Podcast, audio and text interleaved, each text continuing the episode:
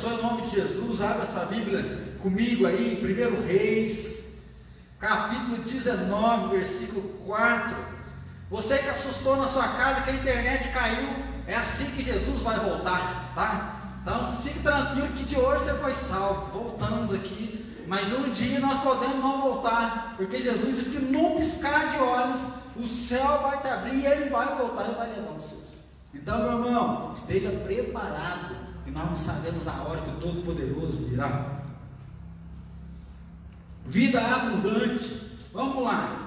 1 Reis 19, versículo 4 diz assim: Ele mesmo, porém, se foi ao deserto, caminho de um dia, e veio e se assentou debaixo de um zimbro, e pediu para si a morte, e disse: Basta, toma agora, ó Senhor, a minha alma, pois não sou melhor do que os meus pais. Ele mesmo, porém, se foi ao deserto, caminho de um dia, e veio, se assentou debaixo de um zimbro, pediu para si a morte e disse: Basta, toma agora, ó Senhor, a minha alma, pois não sou melhor do que meus pais. Vida abundante na pandemia, e nós temos pensado junto esses domingos dentro né, do poder de Deus, da glória de Deus. Mas eu queria pensar com você hoje, você já ficou esgotado, você já ficou cansado, aquele cansaço que você dorme, dorme, dorme e não descansa. Você já se sentiu esgotado a ponto de querer fugir? Né? Mãe, eu acho que sente mais do que pai, porque vira e mexe, mãe fala assim: um dia vocês vão chegar em casa e não vão me encontrar. Né? Vou fazer as malas, vou sumir um dia para ver o que acontece. Né? Você já se sentiu triste? Uma tristeza enorme que você não sabe de onde vem, para onde vai. Uma tristeza que começa a tirar o prazer de viver. Você não quer suicidar, não, mas você perdeu o prazer. Fazer comida para quê? Comer para quê? Trabalhar para quê? Assistir live para quê? Estava vendo aí que nós estamos numa média de um a cada três não está assistindo mais live de igreja, assistindo culto mais, porque começa a ficar um negócio meio sem sentido, né? Você já perdeu o prazer, o prazer de poder viver. O que, que você gosta de fazer? Ah, mais nada não. Gostava de correr, gostava de pedalar, gostava de comer, mas hoje o negócio parece que perdeu o sentido. Você já se sentiu que tem fé, mas sem força para caminhar com Deus? Tem algumas vezes que há uma crise de fé, se Deus existe ou não existe, se vale a pena servir a Deus ou não. Mas às vezes a gente crê que Deus existe, nós cremos que Deus é o Senhor, mas você não tem força para orar, você não tem força para ler a Bíblia, você não tem força mais para participar de um ministério, para participar da igreja, parece que você está totalmente esgotado. Eu queria pensar junto com você hoje que Deus não nos abandonará. E Ele é que sabe que pensamento tem a nosso respeito. Nós já falamos do primeiro domingo que o perdido continua perdido. Ou seja, o pecador continua vivendo em pecado, e esse pecado traz injustiça, o pecado traz maldade, o pecado traz coisas ruins. E se o pecador, se o pecador continua perdido, se o perdido continua perdido, aqueles que são sal e são luz têm que iluminar, têm que tocar o coração das pessoas. Mas ao mesmo momento que nós evangelizamos, nós oramos, nós abençoamos as trevas, parece que de certa forma também as trevas nos consomem. E aí sim nós vimos domingo passado, não deixa o coração ficar amargurado por causa da inveja. Porque às vezes você ora, você trabalha, você luta para honrar Deus, para ser santo, enquanto o pecador continua vivendo na promiscuidade, na falta de fé, na incredulidade, e ele se dá melhor do que você, financeiramente, fisicamente, emocionalmente. Você está mal e o outro só prosperando. O salmista diz: olha, olhar para isso me começou a trazer uma angústia, seja, olhar para isso me jogou totalmente para baixo. Hoje eu queria pensar junto com você que há momentos que nós nos cansamos. Há momentos que a gente quer gritar, chega, não aguento mais, não dou conta. E isso é normal. É normal porque a palavra de Deus vai mostrar que nós não somos super-heróis, nós não somos anjos. E viver um momento desse de cansaço, viver um momento de tristeza, não é só em um tempo onde tudo vai mal. Né? Eu sempre brinco que crente gosta muito de deserto. Né? Toda vez que você conversa com um crente, ele, estou no deserto, estou no deserto. Não, não, estou no deserto. Ou seja, é tanta provação que toda hora ele está no deserto, toda hora ele está sendo provado, toda hora ele está passando por uma luta. Mas há momentos na nossa vida que nós não estamos em deserto. Deus está com a gente, o poder de Deus está nos abençoando, mas nós nos cansamos. Eu escolhi ler um versículo só, e esse texto ele é muito grande. Depois você pode ler tanto o capítulo 18 quanto o 19 aí na sua casa. Se você pegar o capítulo 18, no versículo 46, diz assim: ó, a mão do Senhor veio sobre Elias o qual cingiu os lombos e correu adiante de Acabe até a entrada de Jezrael. A mão do Senhor veio sobre Elias, ao qual cingiu os lombos e ele correu. Se você ler, você vai ver que Elias ele enfrenta os profetas de Baal. Ele ora para cair fogo do céu, cai fogo do céu. Ele fala que eles tinham que exterminar aqueles profetas que cometiam a idolatria, e ele extermina aqueles profetas. Só que é um detalhe: a nação não se converte. O povo está vendo ali o duelo do profeta com os profetas de Baal. Ele prova que Deus é verdadeiro, ele prova que Deus é real. E ao invés da nação inteira falar realmente, o teu Deus vai ser o nosso Deus. A gente vê isso lá com Daniel. O rei pagão ele fala: Daniel, teu Deus é o nosso Deus, o teu Deus é o Deus acima de todas as coisas. Com Elias isso não acontece.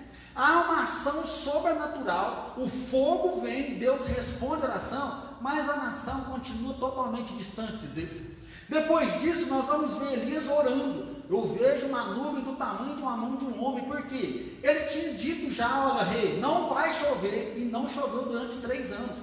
Seca, miséria, a fome, e agora ele começa a orar para chover. Ele ora, não tem sinal de chuva, ele ora, não tem sinal de chuva, e o texto vai dizer que ele orou sete vezes. Para nós, o número sete é um número completo. Ou seja, enquanto não há sinal de chuva, ele não para de orar, ele está clamando, ele está intercedendo, ele está pedindo a mão de Deus, até que ele vê um pequeno sinal. Ele fala: vai lá, avisa a Cabe, corre, porque vai chover. E aí, nesse momento, diz que a mão de Deus veio sobre Elias. Então, Elias, ele está cheio de sobrenatural. Elias é um cara que está buscando a Deus, clamando a Deus, ele está vivendo uma alta tensão e ele está vendo a mão de Deus, e a mão de Deus está sobre a vida dele. Até que vem uma ameaça. Jezabel falou: Olha, eu vou matar esse cara, avisa ele que o que ele fez com os meus profetas eu vou fazer com ele. E aí no versículo 2 e 3 vai dizer assim: Temendo Elias, ele foge. Depois de viver todas essas histórias aqui, né, que a gente vê que o poder de Deus sendo ministrado sobre ele, ele fica com medo de morrer. Ele fica com medo pela vida dele, e aí ele foge, e aí vem esse texto que eu acabei de ler. Ele vai para o deserto, tinha um moço que andava com ele, ele fala para o moço ficar, e ele vai lá, né, perto, debaixo de um zimbro, que era uma árvore de provavelmente uns 3 metros, ele deita, senta debaixo daquela árvore, e ele pede a morte, ele fala: basta, não quero viver mais, não aguento mais. Ele vai continuar depois dizendo: eu não sou melhor que meus pais. E aí a gente pode pensar: Abraão, Isaac, Jacó. Ele fala: eu não sou melhor do que os pais. Eu não sou melhor do que aqueles que vieram antes de mim, não sou melhor do que Moisés, não sou melhor do que Josué, eu não dou conta, não aguento mais caminhar, está pesado demais isso. E ele fala, eu estou sozinho. E aí vem esse sentimento de solidão. Eu estou tentando, tentando, o povo não converte, tentando, tentando, e só enfrentando luta, só enfrentando tribulação. Chega um ponto que fala: é melhor morrer do que viver. Não dou conta de seguir em frente. Então, meu irmão, Deus não te abandonará. Ele é que sabe que pensamento tem a seu respeito. Eu pensei muito nessa frase, ela vem lá no livro de Jeremias, que Deus falou ali: eu é que sei que pensamento tenho a vosso respeito pensamento de vida e não de morte, para te dar o bem que desejais. E aí nós vemos que há uma crise em nós, porque para nós o pensamento de Deus não bate com o nosso pensamento. Nós temos um projeto para o nosso casamento, nós temos um pensamento para os nossos filhos, nós temos um pensamento para a nossa vida profissional, para o nosso presente, para o nosso futuro, e nós estamos buscando o pensamento de Deus, mas tem hora que o pensamento de Deus não é igual ao nosso, nós desesperamos. E é no meio dessa correria, o pastor Platini falou muito bem hoje de manhã. Se você não assistiu, você perdeu. Falando que Deus ele é soberano e que Deus é um Deus que cuida de nós. É o Deus que guarda, é o Deus que zela das nossas vidas. E é o Deus que tem o melhor para nós. A gente viu isso hoje na vida de Moisés. E aí a gente vai ver Elias aqui desesperado, Elias querendo morrer, Elias falando, não dou conta mais, acaba com tudo. E daqui um pouquinho, se você continuar lendo, Deus manda uma carruagem de fogo e leva esse homem para o céu. Deus arrebata ele, ele não vê a morte, Deus leva Elias para a glória, porque Deus está junto com ele. Então, meu irmão, primeira lição para nós hoje, até o jovem se cansa. Isaías vai dizer isso para nós. Isaías diz que até o jovem se cansa, ou seja, se o jovem se cansa e o mais velho então. A palavra de Deus traz os jovens porque o jovem é o símbolo de força. O jovem é o símbolo né, da guerra, do poder, da criatividade, de fazer. Enquanto o mais velho é o símbolo da sabedoria, do conhecimento, o jovem é o símbolo do potencial. E aí o que a Bíblia nos diz é que até os jovens se cansam e de exausto caem. E aí nós vemos a verdade para nós qual é? O crente sofre. O crente não é super-herói. O cristão, aquele que teme a Deus, aquele que serve a Deus, ele não é super poderoso. Ele não faz uma oração e agora quebra todas as correntes. Ele não fica com todo o poder para vencer todas as lutas, todas as batalhas, todas as guerras que são dele. Mas ele vence todas as guerras em Deus. Ele vence tudo no Senhor. E aí nós conflitamos porque estamos vivendo uma época do ativismo. Nós estamos consumindo fazer. Nós consumimos fazer. Estava lendo um livro nessa semana, eu achei interessante que ele fala assim: nós colocamos os nossos filhos pequenos numa aula de dança. E a criança não tem coordenação para dançar. E nós já colocamos ele lá e ele paga o mico, ele não sabe dançar direito. E a gente chega, mas o que, que você aprendeu? Mostra para mim que você aprendeu. Ele fala, em vez da criança poder criar, brincar, divertir, a gente quer falar para ela o que, que você aprendeu, o que, que você aprendeu, o que, que você aprendeu. Ah, não é assim que o professor ensinou, não. E aí nós sempre cobramos, porque todo mundo tem que fazer, todo mundo tem que ser, todo mundo tem que dar um jeito, porque tem que fazer o inglês, tem que fazer o futebol, tem que fazer aula particular, tem que fazer a terapia, porque na hora que ele crescer. E aí o pastor Paulo Mazon mostrou um vídeo hoje de manhã, estava compartilhando no grupo com a gente, que nós investimos toda a nossa história aqui, para viver aqui na terra, esquecendo que o maior tempo nosso vai ser na eternidade. E o que a vida de Elias mostra para nós é que chega um momento que a gente se cansa. Seja um momento da nossa vida que nós ficamos cansados, tem momentos da nossa vida que nós ficamos meio desorientados, tem momento que o medo nos assola. O homem de Deus que ora e cai fogo do céu, que extermina 850 profetas, que ora para chover insistentemente, perseverantemente, agora tem medo de Deus não livrar ele da morte. Fala, mas não é possível, esse caboclo não tem fé, não. Esse caboclo não acredita em Deus, não. Por que, que não orou para Deus livrar ele? Por que, que ele não buscou para Deus? Porque tem alguns momentos que nós nos cansamos. Tem algum momento que a gente não quer correr mais. Tem momentos que a gente sabe que precisa orar, mas às vezes nem tem força para orar. Tem momentos que a vida cruza com a gente de uma tal forma que a gente não consegue imaginar. E as coisas dão errado.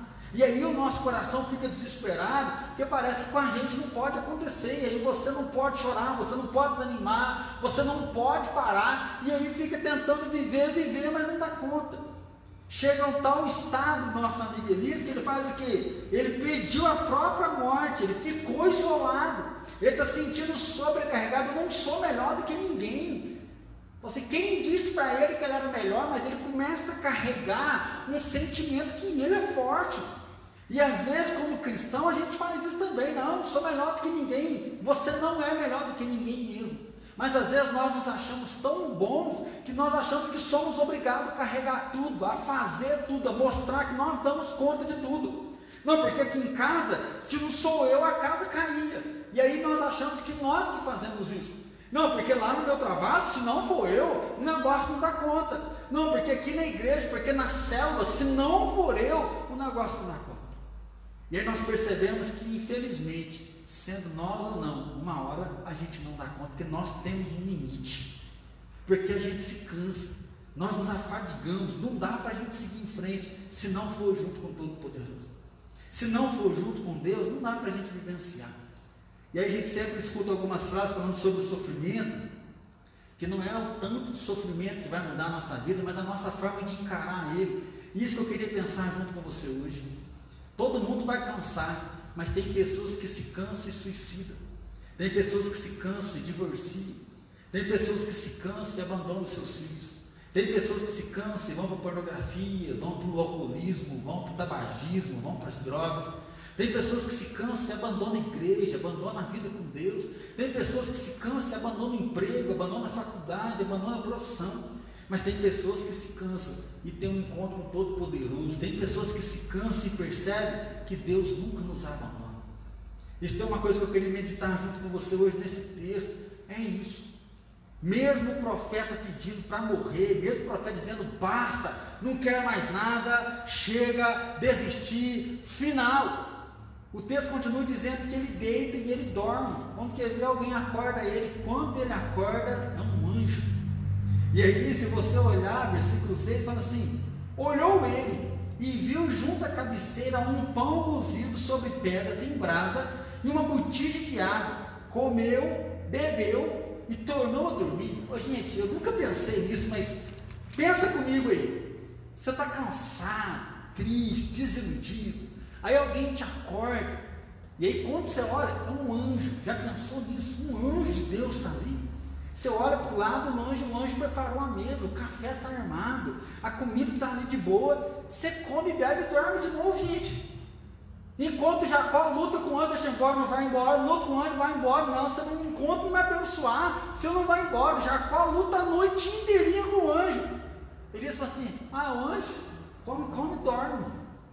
Por quê? Porque ele está cansado. Jacó, nós temos exemplo de quem não está cansado, está lutando pela bênção, está atrás da bênção. Elias, nós temos um exemplo agora, uma pessoa que viu um anjo e ele não está nem aí. Ele vê um anjo e fala: Anjo, me ajuda. Deus mandou você aqui. Deus está conosco. Agora o bicho vai pegar para Isabel. Ele está pouco se lixando porque não tem energia. E aí o que é gostoso de ver desse texto é que ele não estava orando por livramento, ele não estava buscando a misericórdia, ele está chorando a dor dele, está amargando a angústia dele, ele está falando que realmente ele está no pó, não dá conta, e Deus vem ao encontro dele. É um Deus que não abandona. É o Deus que chamou o profeta, agora, mas onde assim? Esse cara está me negando desse jeito aí, não quero saber dele, não, vou chamar outro. Não. Deus envia um anjo para cuidar dele. Deus fala: esse cara não pode ficar sozinho. Esse cara não posso deixar desse jeito, porque ele vai morrer da maneira que ele está. E Deus então envia o seu anjo para cuidar. E ele come, ele dorme, passa um momento, o anjo vai acordar ele de novo e fala: Olha, come e dorme, porque o teu caminho é longo, a tua caminhada é elevada. E aí, se você continuar lendo o texto, diz que ele vai caminhar até o Monte Oreb, depois de 40 dias caminhando.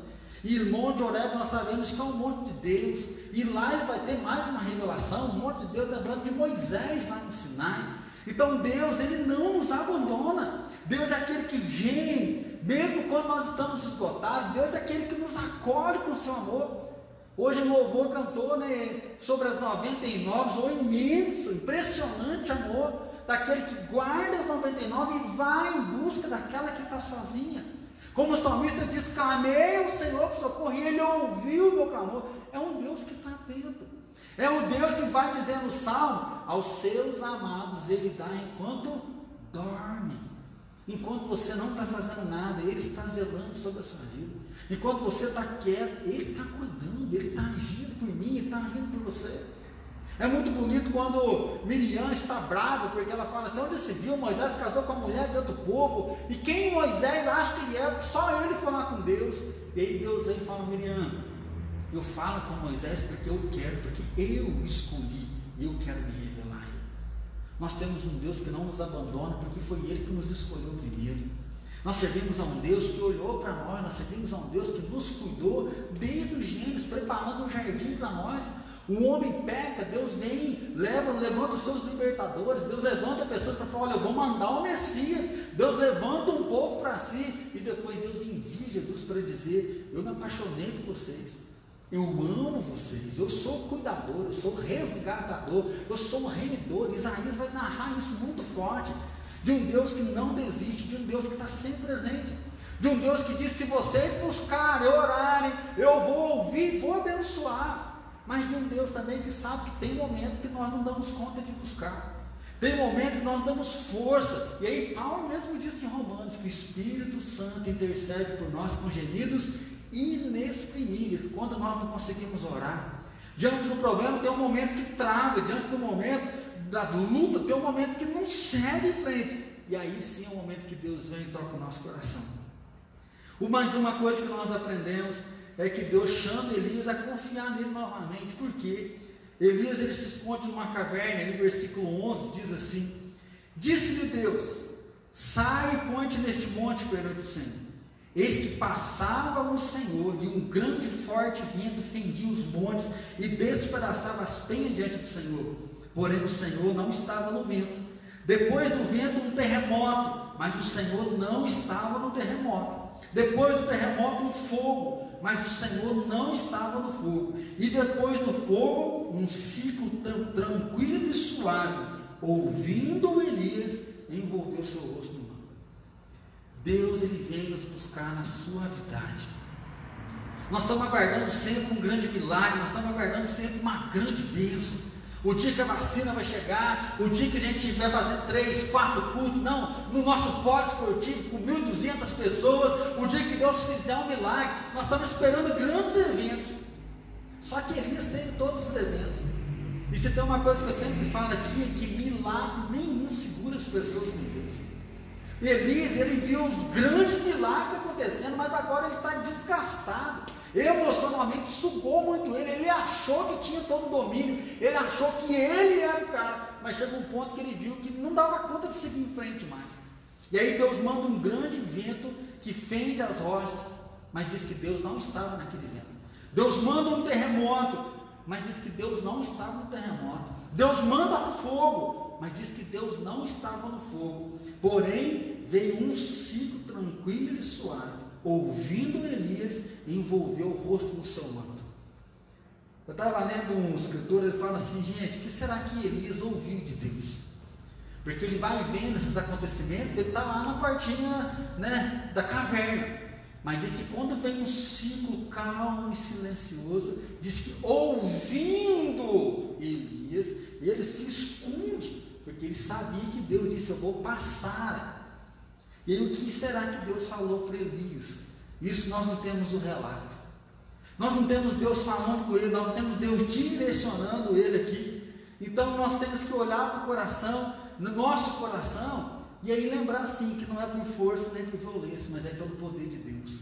Realmente nós não damos conta, mas Deus é o Deus de toda a graça. Nele nós renovamos as nossas forças.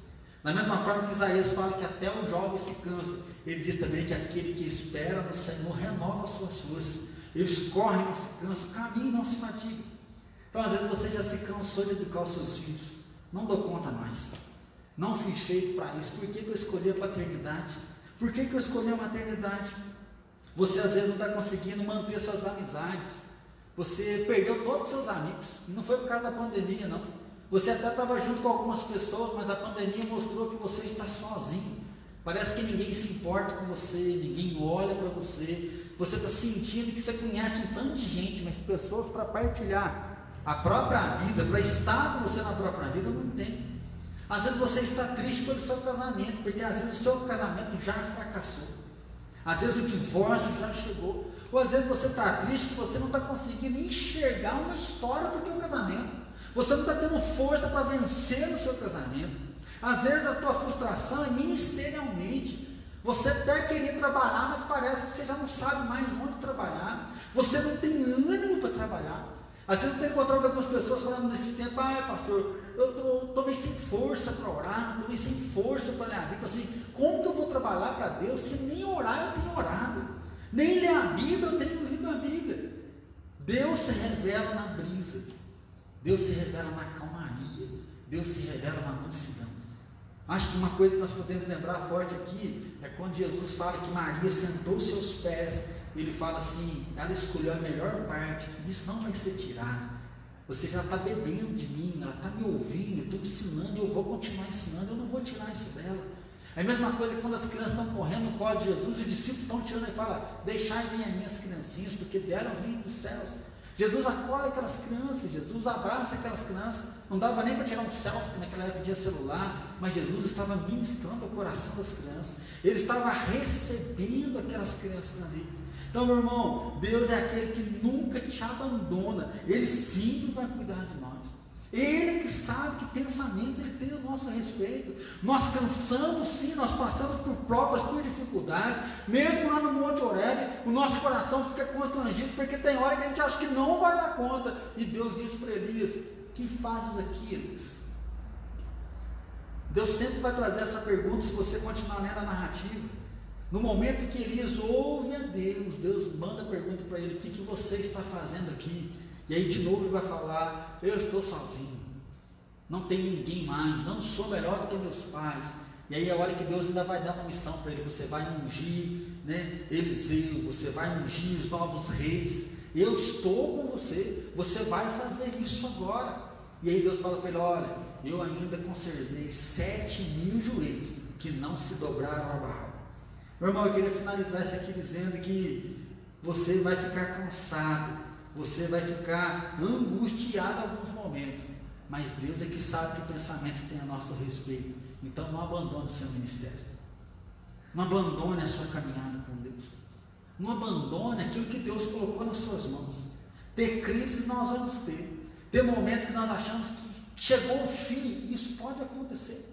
Porque às vezes nós confiamos apenas na nossa força, confiamos apenas no nosso poder, Confiamos apenas nos nossos dons, achando que nós é que damos conta de manter um casamento, de manter uma célula, de cuidar bem dos filhos. Nós achamos que nós temos competência. Ah, porque eu sou um bom pastor, porque a igreja mantém que eu estou pregando aqui. Às vezes nós achamos que nós somos bons e nós esquecemos que Ele é o Todo-Poderoso. Nós esquecemos é que Ele quem chama, é Ele quem faz, é Ele quem ministra. Nós somos cooperadores na sua obra. Nós somos chamados a ser ajudadores, porque a obra pertence a Ele. Um plano, outro rega, mas quem dá o crescimento é o Todo-Poderoso. E aí o que é bonito, onde Deus não abandona Elias, porque Deus ainda comissiona Elias para fazer mais uma ação. Ou seja, o ministério não para, você vai ungir um profeta que vai ficar no teu lugar, porque eu vou te tomar. E ele tem que então, ao invés de desistir para tudo, ele vai ter que passar a bênção para outra pessoa. E aí você já sabe o final do texto dizendo que, que uma hora vai chegar uma carruagem de fogo e vai levar Elias para a glória. Mesmo ele enfrentando aquele momento de fraqueza, mesmo ele caindo, ele se levanta. Tem um salmo que eu gosto muito que diz assim: que os nossos inimigos tropeçam e caem. Ele fala, mas nós nos levantamos e nos mantemos de pé. Lembra que eu falei? Crente não é super-herói. E tem momento que nós caímos. Só que o salmista diz: Os meus inimigos tropeçam e caem, mas nós nos levantamos e nos mantemos de pé. Só levanta quem caiu. Então, em alguns momentos nós caímos sim, mas nós podemos nos levantar. Podemos lembrar de Abraão, pai da fé, mentiu com medo de morrer. Nós podemos lembrar de Davi que cometeu adultério, assassinou o marido da mulher, mas depois foi considerado amigo de Deus. Nós podemos lembrar de Pedro, que negou Jesus três vezes, ainda foi avisado, mas foi considerado uma das grandes colunas aí do cristianismo primitivo. Por quê? Porque Deus não nos abandona.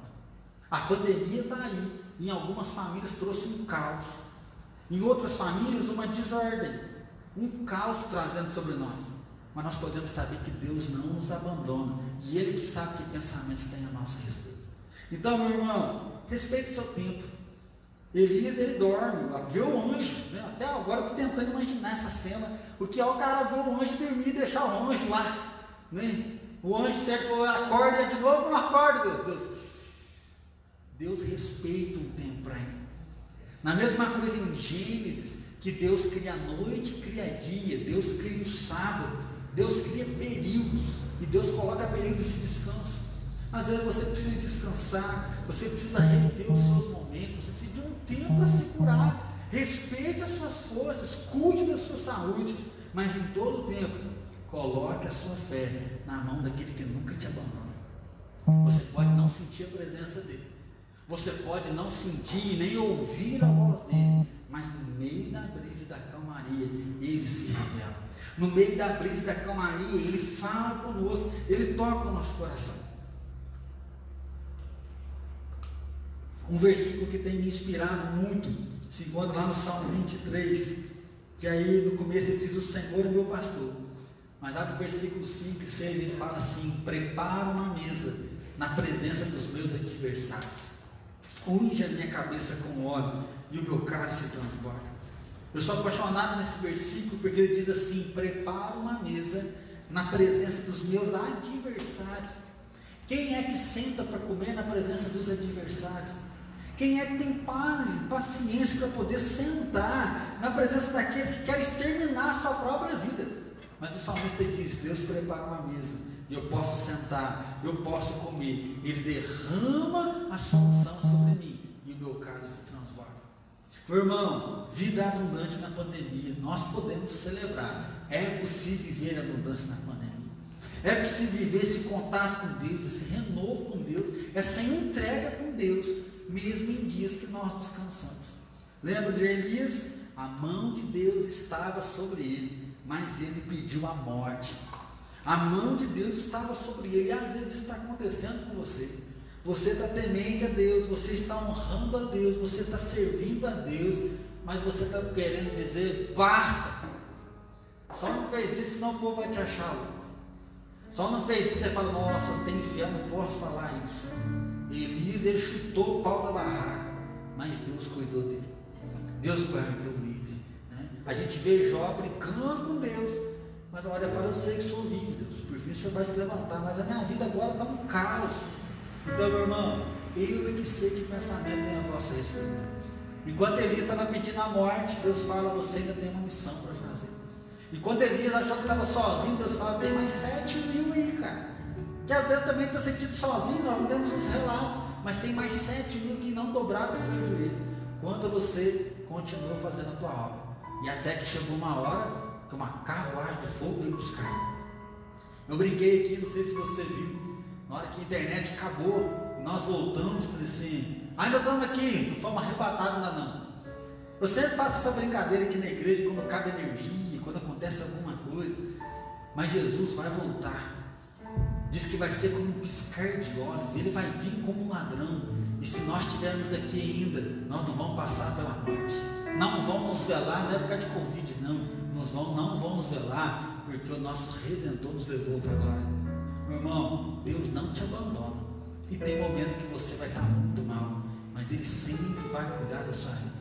Então vive em abundância, colocando seu coração nesse Deus que sempre é por nós. Senhor bendito, eu quero agradecer pelo teu amor incondicional. Quero agradecer por essa graça irresistível, essa graça salvadora que veio sobre nós. Deus, eu quero agradecer porque o Senhor perdoa, agradecer porque o Senhor tem paciência conosco. Pai, eu quero agradecer porque o Senhor nos entende melhor do que ninguém. Pai, quando a gente olha para a vida de Elias, nós sabemos que ele não queria desistir, mas ele estava num momento de cansaço emocional, de fraqueza. Ele estava tendo medo, a vida estava puxada para ele. Senhor, eu quero colocar agora o coração de cada irmão, de cada irmã que está junto comigo nesse momento. Senhor, tem momento que nós achamos um fracasso, tem momento